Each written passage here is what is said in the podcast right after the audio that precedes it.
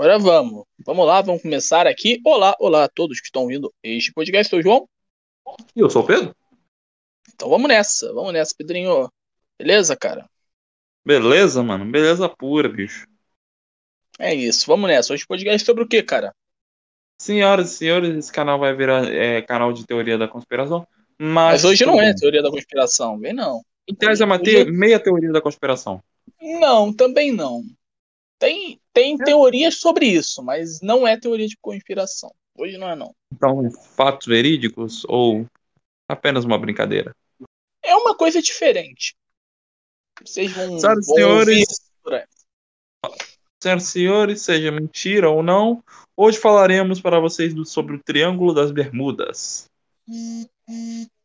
Sim, sim, sim. Vamos falar sobre casos que aconteceu nesse lugar, que é, um- é um lugar diferente, né? A gente vai, vai conversar. É bem famoso, tipo, acho que o timing para falar disso era de um ou dois anos atrás, mas eu achei um caso legal para te trazer para esse podcast aqui. Então, vamos nessa, né, Pedro? Vamos começar, Vamos começar a falar sobre o triângulos, triângulo da, da Bermudas. É isso aí, vai lá. Muito bem. O Triângulo das Bermudas é uma área que varia aproximadamente de 1,1 milhão de quilômetros até 3,95 milhões de quilômetros. Essa variação ocorre em virtude de, de fatores físicos, químicos, climáticos, geográficos e geofísicos da região, que influenciam decisivamente no cálculo da sua área, situado no Oceano Atlântico, entre ilhas de Bermuda, Porto Rico, Foto Wardale, na Flórida, e Bahamas. A região notabilizou-se com um palco de diversos desaparecimentos de avião, barcos, cargueiros e navios, para quais se popularizaram explicações e extrafísicas ou sobrenaturais. Uma das possíveis explicações para estes fenômenos são distribuídos pela região que passa no campo magnético terrestre. Um dos casos mais famosos é chamado Voo 19. Embora muito existam diversos eventos anteriores, os primeiros relatos mais sistemáticos começam a ocorrer entre 1945 a- e 1950. Alguns traçam o mistério de Cristóvão Colombo. Mesmo assim, os incidentes vão de 200 a não mais de 1000 no mi- nos últimos 500 anos. Howard Rosenberg afirma que, em 1973, a Guarda Costeira dos Estados Unidos respondeu a mais de 8 mil per- casos perdidos de ajuda na área, em que mais de 50 navios e 20 aviões se perderam na zona durante o século 20, 20, 20. 20 né? Não, é século XX. Bom, sobre isso tem muitas teorias foram dadas para explicar o extraordinário mistério dos aviões e navios desaparecidos. É, alguns são extraterrestres, resíduos de cristais da Atlântida, é, humanos com armas antigravidade ou outras tecnologias esquisitas, ou, e vórtices da quarta dimensão estão entre os favoritos dos escritores de fantasias. Campos magnéticos estranhos e emissões de gás metano no, no fundo do oceano são os favoritos dos mais técnicos. Fatores climáticos como tempestades, eh, furacões e vagalhões, ondas gigantes. Desastres naturais como sismos e tsunamis. Correntes marítimas e outras causas naturais. E humanas são as favoritas entre os eh, investigadores céticos. É isso. Tem várias explicações, cara, porque é, tipo, até Cristóvão Colombo ele escreveu, tipo, num diáriozinho lá, que lá é um lugar meio estranho. é.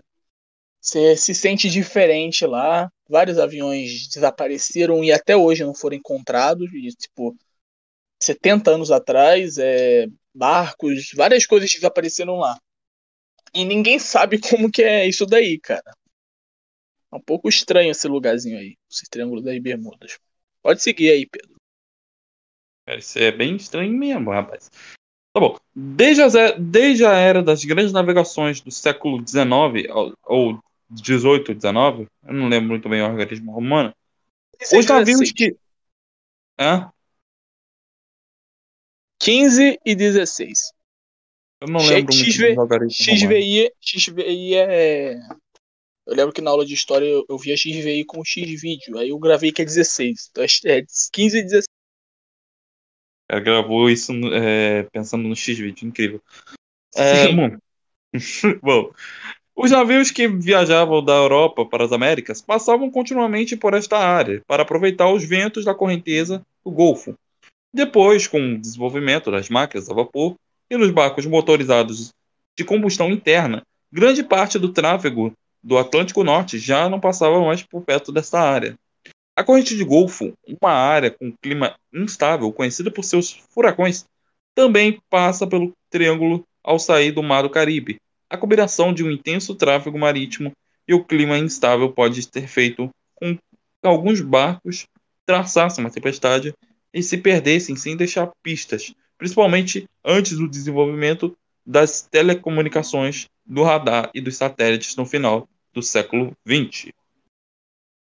Isso, né? Agora, a primeira obra documentada sobre os desaparecimentos nessa área foi lançada em 1950 por Jones, é, E.V.W. Jones, jornalista do, da Associated Press, que escreveu algumas matérias sobre os desaparecimentos de barcos no Triângulo.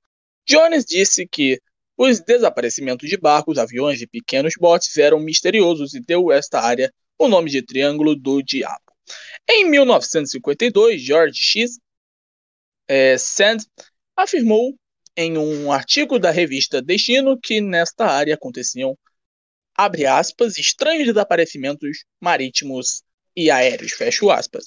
Em 1964, o escritor sensacionalista, o Wikipedia deu o cara como sensacionalista, Vicente Guedes, cunhou o termo Triângulo das Bermudas em uma antiga revista Agossi.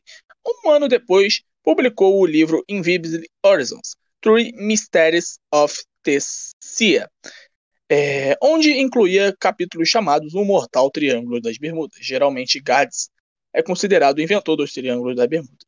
Mais dez anos depois, em 1974, que o mistério tornou-se um mito através de Charles Bellets e seu livro O Triângulo das Bermudas, no qual pegou alguns textos de Guedes e recompilou alguns casos de desaparecimentos.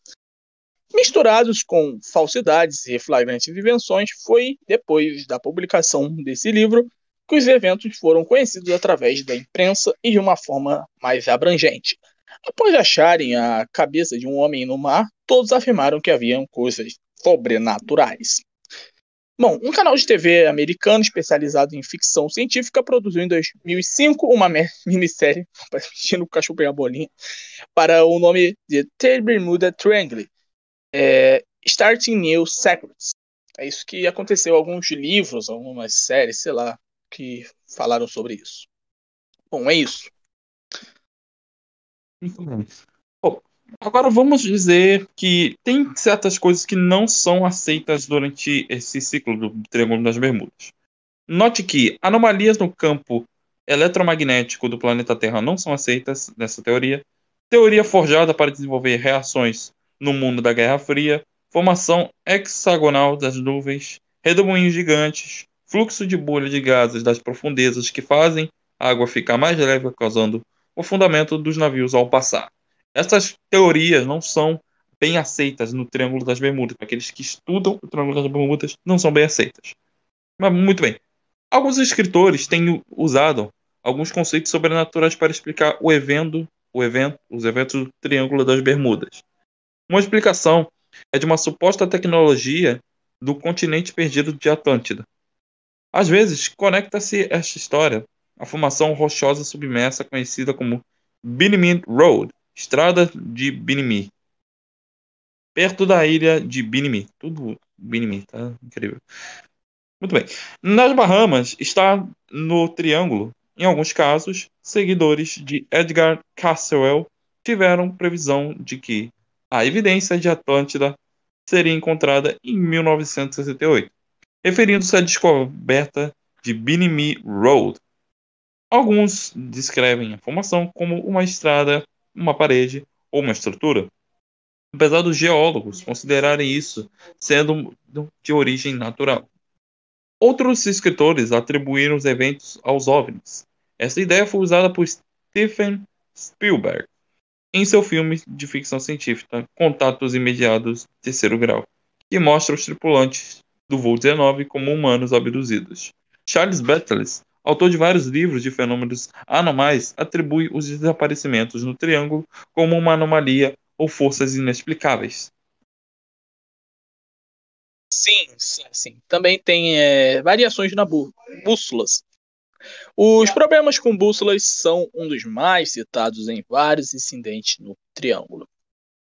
Enquanto alguns têm teorizado que anomalias genéticas locais incomuns podem existir nessa área, tais anomalias não têm sido reveladas como existentes. Também deve ser lembrado que as bússolas têm variações magnéticas naturais em relação aos polos magnéticos.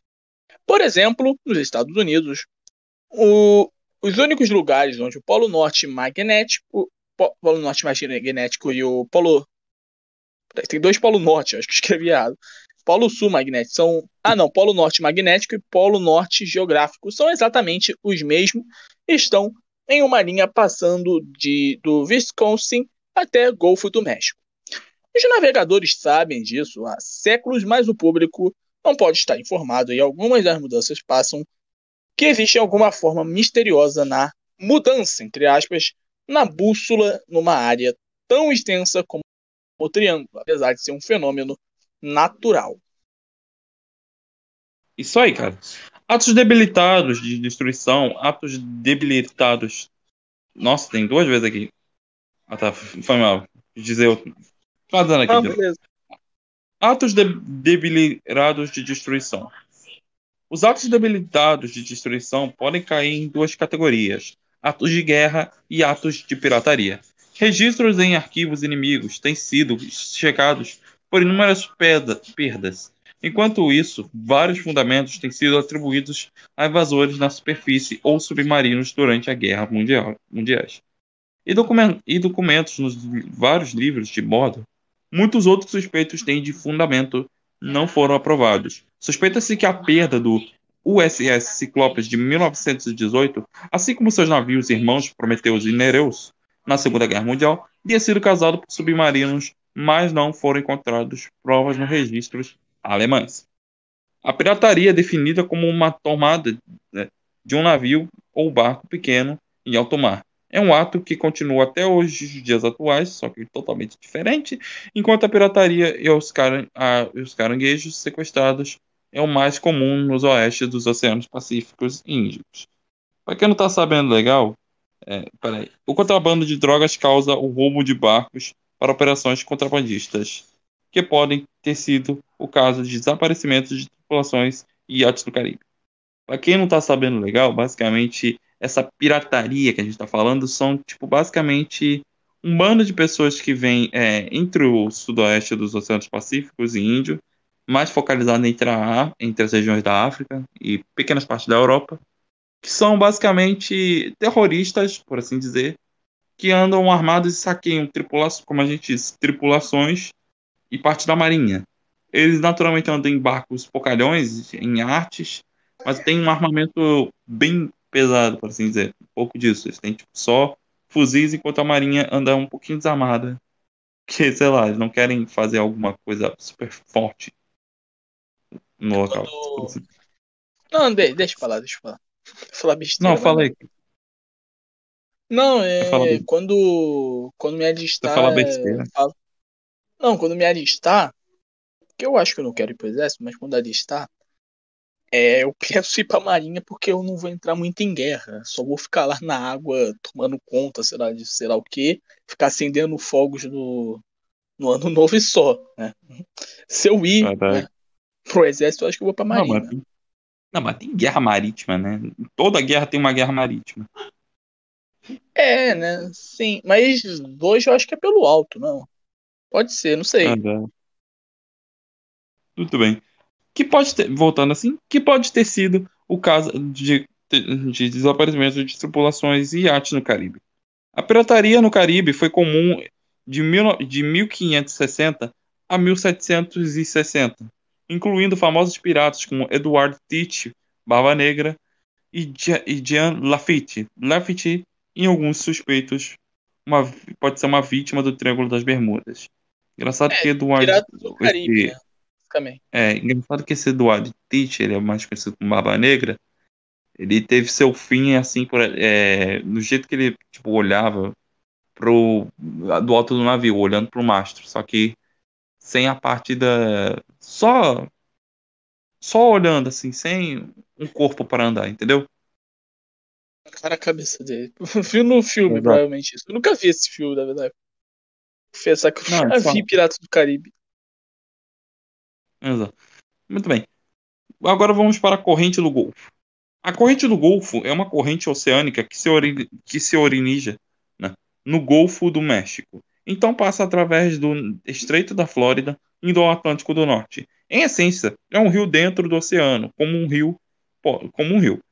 Pode carregar objetos flutuantes e tem uma velocidade de superfície ao redor de 2,5 mi- ms, que eu esqueci qual era o significado de ms. Faltou aula de matemática. É, esqueci, esqueci, cara. Porra. Muito bem. Um pequeno avião fazendo milímetros por segundo. Puta, tem que lembrar, cara. Um pequeno avião fazendo um pouso de água ou um barco tendo problema no motor são, serão carregados para longe da reportada posição pela correnteza.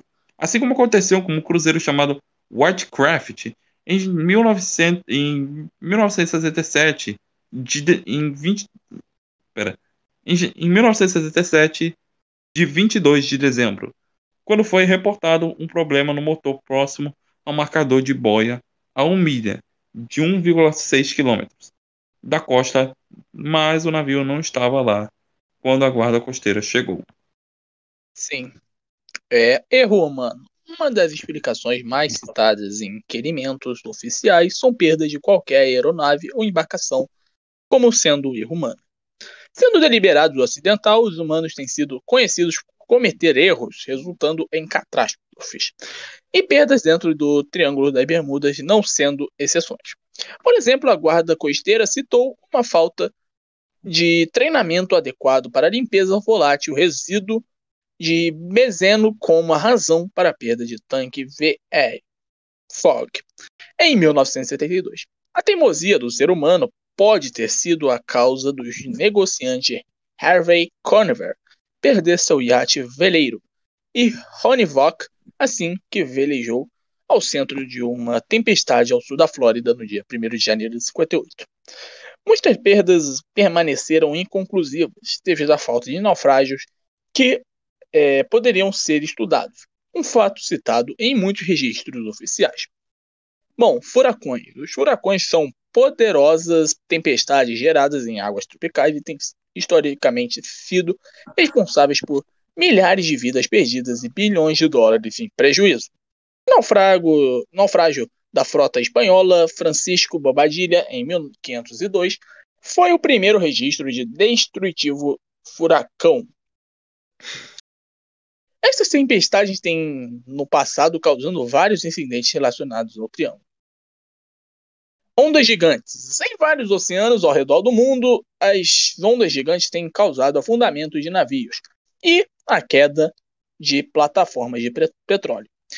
Estas ondas são consideradas como sendo um mistério e até recentemente eram acreditadas como sendo um mito. No entanto, as ondas gigantes não explicam a perda dos aviões. No entanto, o fato que existem 300 metros de ondas presentes dentro do triângulo. Cara, imagina uma onda de 300 metros, cara. Cacete. Bom, Caralho, ia ser, ia ser foda, né, bicho, sobreviver. é um, é um prédio, um tamanho de um prédio, uma onda de um tamanho de um prédio. Basicamente isso. Porra, bicho.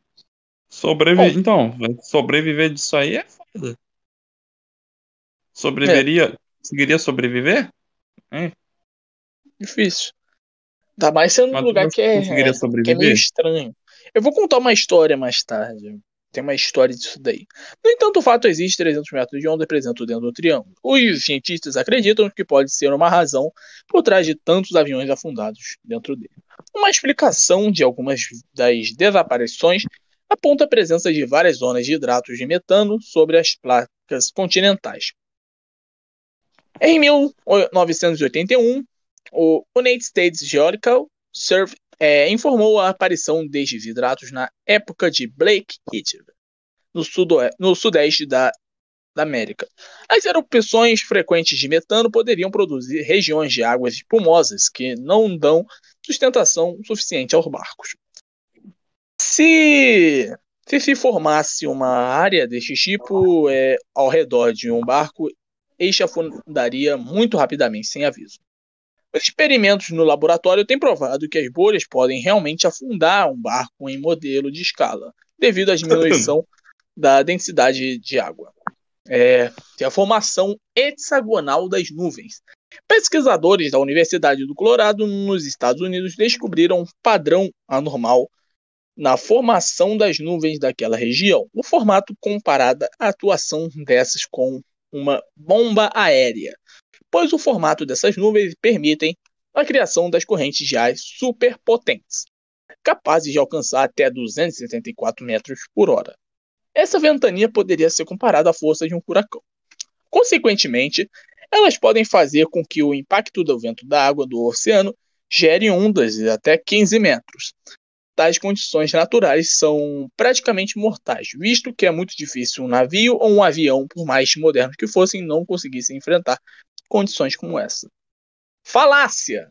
Alguns dos escritores têm sugerido que o hidrato de metano, liberado repentinamente na forma de bolhas gigantes de gás, com diâmetros comparáveis ao tamanho de um barco, poderiam afundá-los. Este fenômeno fisicamente é impossível. Tá? Isso aí. Além disso, se fosse possível que se criasse uma bolha de gás metano desde que o fundo do oceano, tal como descrito, essa bolha gigante se romperia devido a uma a grande pressão de água e se converteria em várias bolhas menores antes de alcançar a superfície. Ao emergir, essas bolhas formariam uma grande turbulência, mas não tanto a ponto de pôr em perigo uma sustentabilidade do barco. Ainda que essas bolhas formadas em um tanque de laboratório possam ser grandes comparadas com um barco em modelo de escala, o efeito não pode ser comparado na natureza devido à relação entre forças de tensão superficial e a gravidade. Bom, tem explicações agora da queda de aviões. O gás metano também poderia fazer com que os aviões caíssem. O ar menos denso faria com que os aviões perdessem a sustentação. Além disso, no altímetro do avião, a altura é determinada pela densidade do ar.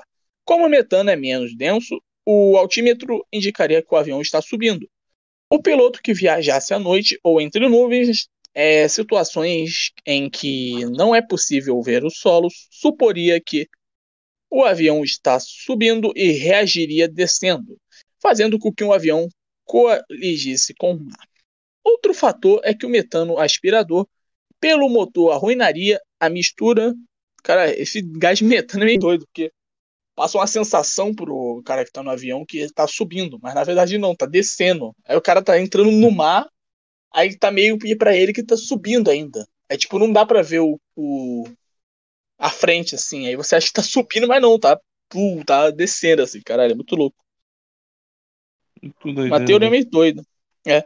Outro fator do metano é, tipo é inspirado aquela, pelo. Aquela... Basicamente, acho que é igualzinho à queda de gravidade, eu não sei vocês conhecem, mas tipo assim, tem vezes que tipo, o, negócio tá, sei lá, caindo, por assim dizer. E tem vezes tá caindo, tá, tipo assim, tá caindo. Aí, em vez, sei lá, em vez de ficar assim segurando uma força de impacto, você, sei lá, se fica levemente solto assim, como se você perdesse a gravidade. Ah. Já ouviu falar isso? Não, não. Cara, não inclusive acho que até pessoal que faz paraquedas, assim, pessoal paga esse negócio de paraquedas, eles fazem, tipo, tá, tá sei lá, um avião é, subindo em tal altitude, ele vai descendo. Nessa descida, eles perdem o estilo de gravidade, eles ficam flutuando, cara. E o pessoal até bota bebida, MM, essas coisas. Ah, eu, eu vi isso no espaço, né? No espaço tem. As pessoas botam. Isso. Não, mas, é, existe, mas tipo, existe isso, mas acho que na aeronáutica. É, existe tipo, as pessoas. Eles jogam. Eles jogam os lixos, tipo, a necessidade, eles jogam na terra mesmo. Aí descendo, né? Tá descendo na terra, não, não tem risco de cair numa pessoa, porque pega fogo antes de chegar na Terra, né? Tem isso. Verdade. Sim. Não, isso, isso aí é outra coisa. Isso aí... Depois eu, É. depois eu falo pra tu melhor como é que é esse negócio. Se quiser, fala agora, cara. Estamos todo o tempo do mundo. Não, porque é basicamente isso. É, sei lá, você tá em avião, você tá no avião, tem vezes que ele vai descendo assim, e por assim dizer, você perde a gravidade. Você vai, você vai perdendo a gravidade, você fica flutuando. Aí depois, aí quando ele volta a altitude pra cima, você, é, você volta ao normal, tá ligado? Como se basicamente recuperasse e perdesse a gravidade só em questão de minutos, entendeu? Tá, entendi. Meio como se fosse com. Putão, paraquedas, né? Como se tivesse um paraquedas. É quase É. um paraquedas, só que com gravidade zero. É, meio que entendi isso aí. Bom, mas vamos voltando à pauta aqui. Outro fator é que o metano inspirado pelo motor arruinaria a mistura de combustíveis e ar. Motores de avião que queimam hidrocarbonetos, como gasolina, misturado com oxigênio que provém do ar. Quando os níveis de oxigênio no ambiente diminuem bruscamente, a combustão pode parar por completo, fazendo com que o motor desligue. Todos esses efeitos de gás metano têm sido demonstrado- demonstrados experimentalmente. É isso que acontece aí. Algumas das explicações do que acontece em alguns acidentes aí, alguns aviões somem. Isso aí. Muito bem. Vamos para agora é, acontecimentos, senhoras e senhores. Sobre os acontecimentos sobrenaturais que aconteceram nesse tal triângulo das Bermudas. Vamos lá. Em 1947, C- o C-54, uma aeronave do exército dos Estados Unidos, jamais foi encontrada. Em 48, DC-3, aeronave comercial desaparecida em 28 de dezembro, com 32 passageiros.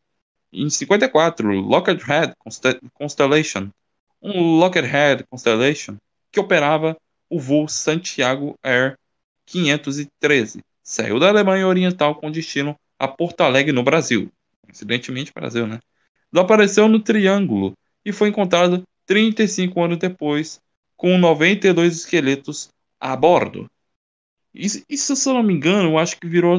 Acho que foi um tipo de revista de piada. Tem uma, tem uma desses acontecimentos que foi, tipo, basicamente uma revista de piada. E eu sinto que é isso. É, Sim. Eu acho que foi esse. Esse Lockheed Head Constellation, eu acho que é parte da revista de piada, cara. Eu não sei dizer pra vocês. Revista de piada? É que era tipo uma revista de humor com notícias falsas. E o pessoal acreditava é, nessas notícias porque, sei lá, eles não entendiam as piadas e não sabia que era uma notícia falsa. Aí eles inventaram que, sei lá, um, um voo desconhecido é, foi para Porta, é, foi para aqui, acho que pro Brasil, alguma coisa do tipo. E ele só foi encontrado 35 anos depois com os esqueletos a bordo, cara. Será que é esse caso? Eu, é, foi uma notícia falsa, ao que eu me lembro, que é uma revista de pegadinha. Tá no, E pessoal- no Wikipedia, amigão. Vamos. Vai duvidar do Wikipedia? Mas, tipo, existiu realmente ah, uma revista que fez uma, uma brincadeira dessa. Eu não sei se esse, não sei se foi esse tipo de. Foi que usou essa brincadeira, mas foi uma revista, assim, ao que eu me lembro, entendeu? Entendi. Depois você procura revista que brincou com Triângulo das Bermudas. Revista de pegadinha Triângulo das Bermudas. Aí se tu achar, me manda. Tudo bem. Pesquisar agora. Mas vou- enquanto isso eu vou falando. Conor, Ma eh, Conor Mara 4 desapareceu em setembro e, ap- e apareceu 640 quilômetros de distância das Bermudas, também sem tripulação. Isso aconteceu em 55. Em 56, Martin P-5M, um hidroavião desaparecido em 9 de novembro, fazia uma patrulha de costa dos Estados Unidos. Sumiu com 10 tripulantes a bordo, nas proximidades do Triângulo das Bermudas. Em 57, Encontrei Chaser. Wessy. Calma, vou te falar. calma. Chaser do 122, desaparecido em 11 de janeiro. Era um avião cargueiro que com quatro passageiros a bordo e desapareceu. Em, 54, em 57. Agora, em 97, um iate é encontrado, é encontrado um iate alemão, vazio. Em 99, Genesis, o cargueiro que afundou depois de sair do porto de São Vicente. Sua carga incluía 475 toneladas de tanques de água, tábuas, concreto e tijolos. Informou problemas como uma bomba pouco antes de perder o contato, e foi realizada uma busca sem sucesso em uma área de 85 quilômetros. Sim, sim. E tipo, tem vários. Eu peguei, tipo. Aí, sei lá, não sei se as principais, porque tem uma que é de 73, tem várias. Aí, tipo, é, de nenhuma teve é, um sobrevivente. Porém, teve uma, sim, teve uma. Teve só uma, só teve um sobrevivente de, desses casos aí, que eu vou falar agora. Pedro, você conhece Bruce Gannell? Conhece? Bruce Gannell, não. Ah, não. Bom, a história dele se passa em 1970. Um dia ele, o pai e um parceiro de negócios passeavam pelas Bahamas em direção à Flórida. Logo que ganharam altitude, uma nuvem estranha em uma forma semicircular apareceu. Era, e era tão rápido que Bruce não fez uma manobra que fez com que o avião voasse para dentro da nuvem. Tipo, ele estava no avião, andando assim, aí tinha uma nuvem né, meio, meio estranha, meio diferente. Aí ele entrou dentro da nuvem. Mas, tipo, é. Você, o avião entrar dentro de uma nuvem é normal, né? Sempre acontece isso. Bom, mas ele foi. Ele, ele até tentou fazer uma manobra, mas foi, foi muito rápido. Muito rápido. Tentando procurar onde que eu me perdi. Bom, é, ele não fez uma manobra que fez com que o avião voasse dentro da nuvem. Mas era uma nuvem diferente. Coisas estranhas começaram a acontecer lá dentro. Bruce lembra que o avião navegou na escuridão e o avião é, foi atravessado por luzes. Começou a ter luzes dentro do, dessa tal nuvem. Depois de voar por, por um curto espaço de tempo, ele viu um túnel e conseguiu voar até lá. Quando ele conseguiu passar pelas luzes estranhas, começaram a se formar é, girando no sentido anti-horário, depois dessa bagunça ele tentava sair disso e pensava que tinha passado por cerca de 3 minutos. Mas os aparelhos que é, ficam, eles se comportaram de uma maneira estranha, né? Que tipo ele tava, ele viu tudo, tudo isso, ele viu, ele era uma nuvem muito, muito estranha, cheia de luzes tal. Ele pensou que tinha passado três minutos por aquilo, mas não no aparelho estava que ele tinha passado apenas por 20 segundos. 20 segundos foi o tempo. Né? É isso. Agora, vai lá, Pedro. Tudo bem? E no final do túnel, eles não viram um céu normal, nem anjos, nem aliens. Eles saíram do, da nuvem e caíram numa névoa bastante espessa. Quase que não dava para ver o que tinha na frente. Não dava nem para ver um oceano. Os tripulantes começaram a se sentir uma leveza esquisita. É, aconteceu isso com os tripulantes. Todos os instrumentos de navegação estavam em mau funcionamento e a agulha da bússola, né, como a gente falou mais cedo, não parava de girar, ficava girando a bússola assim. Bruce até é, conseguiu entrar em contato com a equipe em terra e mandou suas próprias coordenadas, mas o controle de solo não conseguia ver a aeronave no, no radar. A aeronave só voltou a aparecer nos, nos sistemas quando o nevoeiro se dissipou um pouco. Durante todo esse tempo, Bruce cobriu o dobro do tempo estimado que era que estavam no ar. Ele estava perto da Flórida. Em três minutos, a, a, a aeronave andou cerca de 150 quilômetros em 3 minutos. Ele andou 150. Tipo, cara. Você já pensou em, em 150 quilômetros? Imagina você andar isso em 3 minutos. Quê? 150 quilômetros em quanto tempo? 3 minutos, imagina. Caralho, amigo, isso aí é o cúmulo. Isso aí é o cúmulo rapidez. E medo. Quer dizer, a, a, a nave ela andou cerca de 3 mil quilômetros por hora. Bom, um trajeto que leva mais ou menos uma hora e meia, eles fizeram tudo isso em 47 minutos. pousar, ele pensou que as leituras estavam erradas. Ele resolveu ir conferir o tanque de combustível para confirmar a teoria que isso estava errado, e acontece que tinha muito mais combustível do que esperava. Isso que aconteceu com ele. A história de um sobrevivente. Estranhou, né? Ele tava passando lá e ele entrou numa nuvem meio doida, cheia de luzes e. E o tempo foi muito mais rápido. Tipo, o cara andou 150 km em 3 minutos, cara. E chegou em 47 minutos. Sendo que era o trajeto era ao menos, mais ou menos uma hora e meia, por aí. É tipo você tipo, virou um jatinho do nada. É um avião normal, assim. Aconteceu isso. E é isso, essa é a história. Bom, Caraca. acabamos a pauta, né? Caraca. O que, você achou, Pedro? Achei bem top e bem estranha essa teoria. Só que eu tô lembrado da revista que fez essa pegadinha, cara. Eu tenho que lembrar, pegadinha do avião de revista. Eu acho que é isso. Procurar no Google. Pegadinha de avião. Pegadinha. De avião de revista. De avião.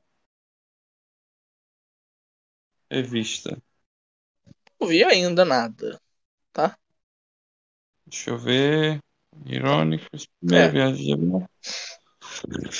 Cara, eu vi, eu vi mas... isso. Eu, mas tipo, eu ainda sei, eu ainda lembro. Acho que se você procurar assim, sete, assim, no, é. É, mas, no tipo, YouTube, ou no Você Sabia, você vai entender, você vai ver isso, tá ligado? É, é que não, não é pegadinha, é lenda. Tem muitas lendas ao redor disso. Né? Não, Também essa revista. Tem essa lendas que pessoas foram. Não, é, não sei, pode ser, sei lá, mas é, é, é, lendas, basicamente, o que é os casos. Todo, praticamente todos os casos são lendas. Não são lá, coisas confirmadas, assim. É, por isso que falam que ah, as pessoas foram abduzidas por aliens, é, pode ser uma coisa é, sobrenatural, sei lá, algo assim. É, mas, mas, cara, de fato é um lugar meio estranho é meio estranho. Todo tudo se sente diferente. Eu tenho de cabeça aqui que a NASA ela colocou um qual o nome daquilo que fica lá no céu que fica vendo a Terra? Qual o nome?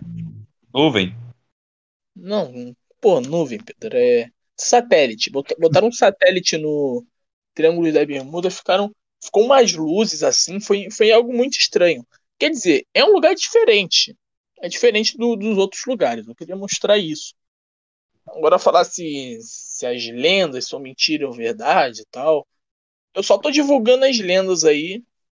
Não tô, né? Não sei se posicionando, não sei. Tô me posicionando muito sobre as tais lendas. Só tô mostrando alguns casos meio que famosos disso. Né? Não sei. Acabei falando muito aqui. Bom, terminamos, né? Pautinha hoje. Parece que terminamos. Gostei. Achei maneiro. É, vamos maneiro. nessa, vamos nessa. Bom, queria agradecer a todos que ouviram este podcast até o final. Bom, agradecer a todo mundo. Dê um like, compartilhe. É... Se quiser, sei lá, parte 2, eu não sei se tem pauta para parte 2. Talvez tenha, eu mostro alguns casos, mas sei lá. Não sei se, se tem pauta para parte 2. Mas beleza, é isso. Queria agradecer a todos que ouviram. Muito obrigado, valeu, falou e tchau. Valeu!